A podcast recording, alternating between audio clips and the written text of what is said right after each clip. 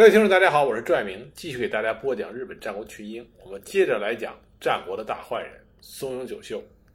松永久秀投靠了织田信长，他从信长那里获得了对大和的支配权，所以他欣喜若狂，开始不断的攻击他的宿敌统井顺庆。统井顺庆也是战国的一代牛人，他始终不愿意降服，在松永久秀凌厉的攻势下。四散的逃窜，但绝不投降。一五七零年，织田信长发动了对朝仓义景的讨伐战争。松永久秀这个时候察觉到前景长政行动有异，紧急的告诉了信长。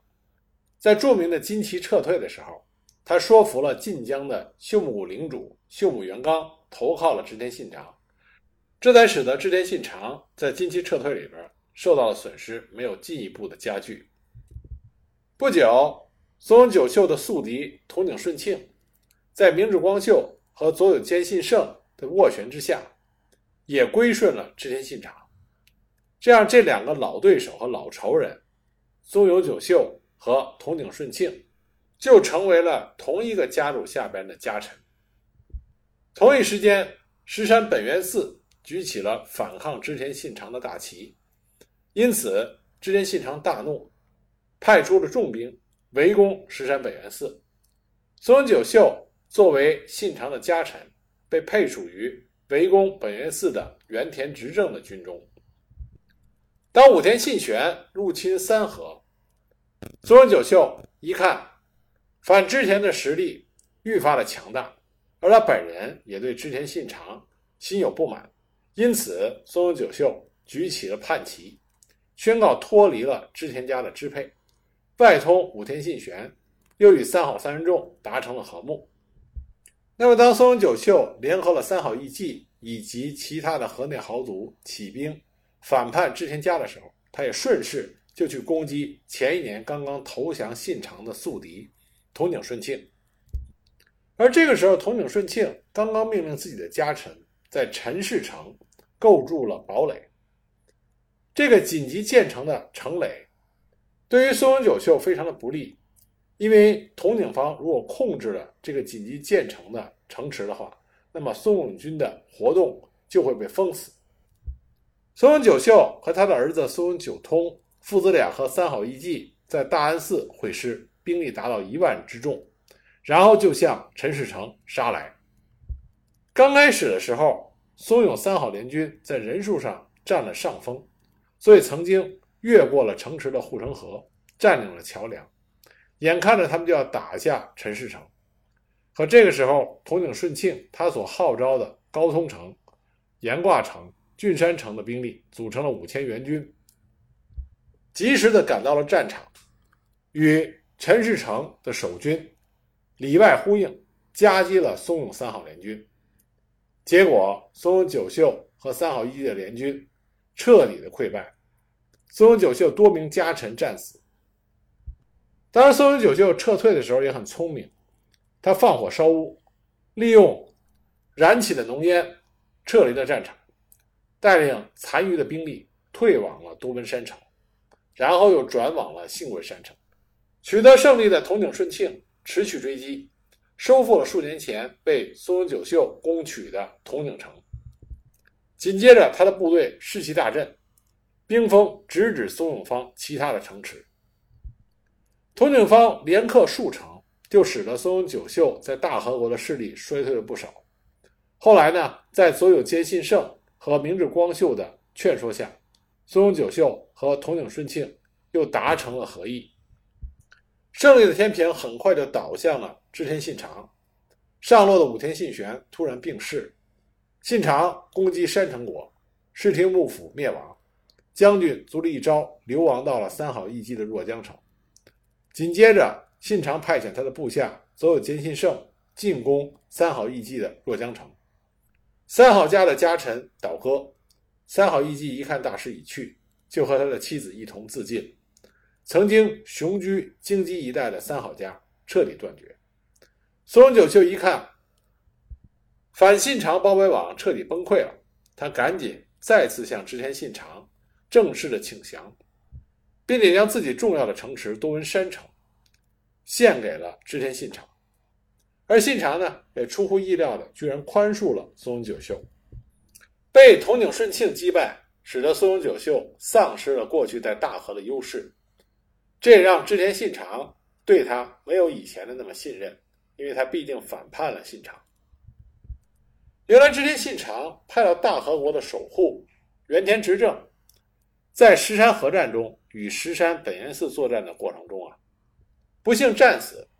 所以大和国守护这个职位就空出来了。织田信长把这个大和国统领的职位交给了统领顺庆。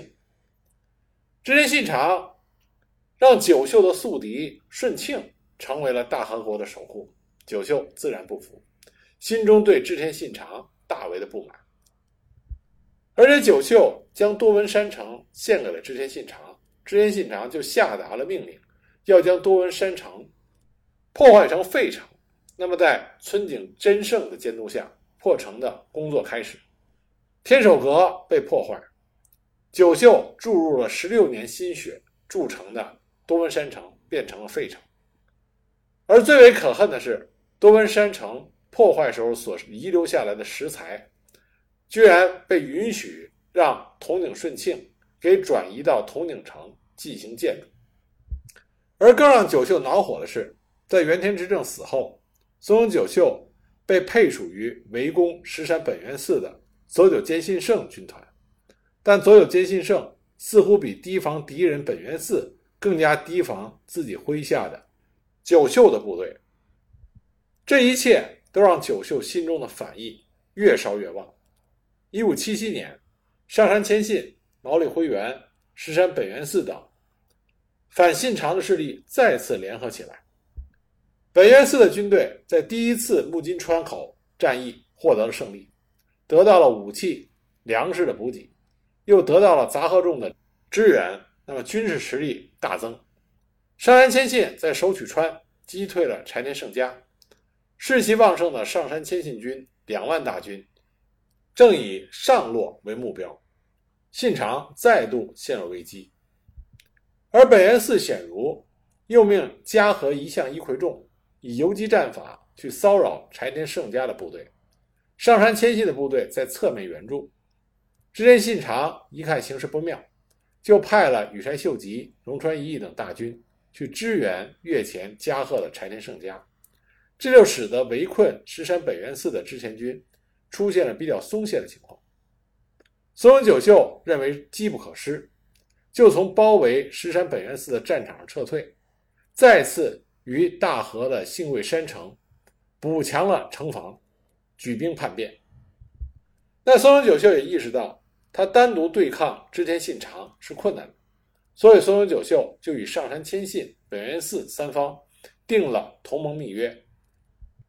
而在安土城的信长得知九秀造反，大吃一惊，他念在松永久秀以前的功劳，就派自己的手下松井有贤作为使者。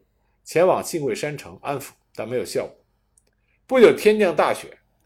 织田信长他判断松永久秀企盼的从越后来的上山谦信上洛的进军计划已经是不可能的事情，所以就以织田信忠为总大将，所有兼信胜、羽山秀吉、丹羽士胜这些家臣到加贺国出阵。对于九秀的反叛，非常恼怒的织田信长。他派出了统永顺庆、明智光秀、细川藤孝为主的强大阵容，对松永久秀进行讨伐。双方的第一次激战就在松永久秀的支城片冈省展开。当时织田军是五千人攻城，松永久秀这边是他手下的家臣海老名有清和森正友率领一千兵防御。那么，细川藤孝之子细川忠兴立下了率先攻破城门的功劳。明智光秀随即发兵攻入，拿下了片冈城。松阳久秀两名有力的家臣武将守城战死，片冈城陷落。一五七七年十月五日开始，织田家四万大军一起进攻信贵山城。刚开始，他们认为信贵山城应该很简单就能攻下，但松永久秀手下也有很勇猛的武将。这位武将的名字叫做范田元基次，他率领了二百余人出阵，使得织田军数百人死伤，战况开始呈现持久战的态势。而织田信长呢，为了泄愤，将松永久秀的儿子松永久通做人质的十二岁与十三岁的儿子引渡到京都，在六条河原斩首泄恨。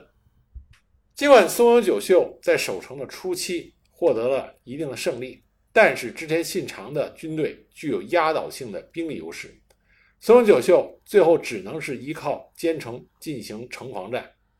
并且派人向同盟的本愿寺显如请求紧急援军。松永久秀当时选择的使者叫做森好久。松永久秀啊，聪明了一辈子，但最后选择的这个人却是一个昏招。森好久原来是统领顺庆的家臣，在统领城陷落的时候投降了松永久秀。平常的表现呢，也非常值得松永久秀的信赖。松永久秀这一次不知道为什么选了森好九作为出城的使者。那么森好九从信贵山城出城之后，直接就奔向了统领顺庆部将松仓重信的阵营，把信贵山城里边的情况全数告知。大喜过望的统领顺庆就赐给了忠心耿耿的森好九金子三十两，并且将视为珍贵的两百名统领家的火枪队。假冒成本愿寺的援军，让森好久带进了信贵山城，约定里应外合。那么森好久就带了所谓的石山本愿寺的援军啊，火炮队两百名，回到了信贵山城。松永久秀没有起疑心。紧接着，织田信忠开始发动攻击。那么攻城持续了整整一天，但是因为信贵山城防守严密，织田信忠的部队。撼动不了新贵山城。这时候，统领顺庆主动向织田信忠请缨担任先锋，攻城上阵。织田信忠许可统领顺庆前往第一线作战，那么统领军就大声的发出呐喊的声音攻城。松永久秀的部队以弓箭、火枪奋力的抵抗着这股老敌人。统领顺庆军当时就假装不敌，撤退。九秀一看统领军后退，松了一口气。没想到这个时候，森好久所率领的二百名火枪队开始作乱，坚城信贵山城就从内部开始崩溃，指挥系统丧失，士气一落千丈，士兵开始到处的逃亡，织田军开始不断的涌入。松永久秀和松永久通父子两人一看大势已去，最后在天守河。自杀了。身死的时候，松永久秀是六十八岁，松永久通是三十五岁。有一个坊间的传闻说，当时织田信长要求松永久秀只要交出珍藏的茶具名器古天明瓶蜘蛛斧，就饶过他一命，但是遭到松永久秀的拒绝。还有一些文艺作品描述松永久秀最后是将这个茶道的名器。敲成了碎末，或者说他在天守阁将这个名器与他自己一起引爆了炸药，一起毁灭了。但这都是杜撰的情节。松永久秀其实是切腹自杀，并没有引爆炸药。但这个茶道名器武天明平蜘蛛斧最后的下落就成了一个谜。切腹自杀的松永父子的头颅被送到了安土城。据史料记载，松永父子的身体部分由他们的宿敌统领顺庆郑重地安葬于达摩寺。另外，还有一个传闻说，九秀在切腹自杀之前，因为他原来身体不好，他有老毛病，中风症状，他怕中风症在关键时刻复发，使自己不能够切腹，蒙上奇耻大辱，所以呢，他先让人用针灸。来保证他的健康，然后才切腹自杀。松永久秀，无论坊间如何说他是战国的恶人，但实际上松永久秀是战国时非常杰出的人才。他和信长有很多类似之处，都是藐视权威、野心勃勃，同时也是正战两道的高手，以离经叛道见长的野心家。信长应该是非常欣赏九秀的，但是松永九秀岂是能够长居人之下的安逸之辈？那随着松永九秀和他的儿子松永九通在信贵山城切腹自杀身亡。他这一支就彻底断绝了延续，但是在他弟弟宋永长赖那边，却生出了一个也很有名的儿子，这个人就是内藤如安。内藤如安在他的父亲松永长赖战死之后，就继承了内藤家的家督之位，但是在织田信长和幕府最后的将军足利义昭的冲突中，内藤如安。选择了错误的足利义昭的这一方，足利义昭最终是没有能战胜织田信长，那么信长也不可能让足利义昭的支持者内藤家族存活，所以他命令明智光秀率兵攻取了八木城，没收了内藤氏的领地。那么内藤如安呢，就投靠了丰臣秀吉手下的重臣小西行长。小西行长原本是一名商人，资助过丰臣秀吉。那么就得到了赏识，又在战争中屡立战功，所以呢，小西行长在丰臣秀吉成为天下老大之后，被封为二十四万担的大名。那么在丰臣秀吉发动的侵略朝鲜的战争中，小西行长是担任先锋。战争一开始，小西行长与丰臣大军是屡战屡胜，朝鲜王急速向大明告急，那么大明就下令。东征总督李如松支援，李如松率部抵达鸭绿江，与小西行长在平壤交战，史称平壤会战。小西行长不是李如松的对手，几战下来，小西行长的丰臣大军被歼灭了一万两千余人，他的军事部署也全部被破坏。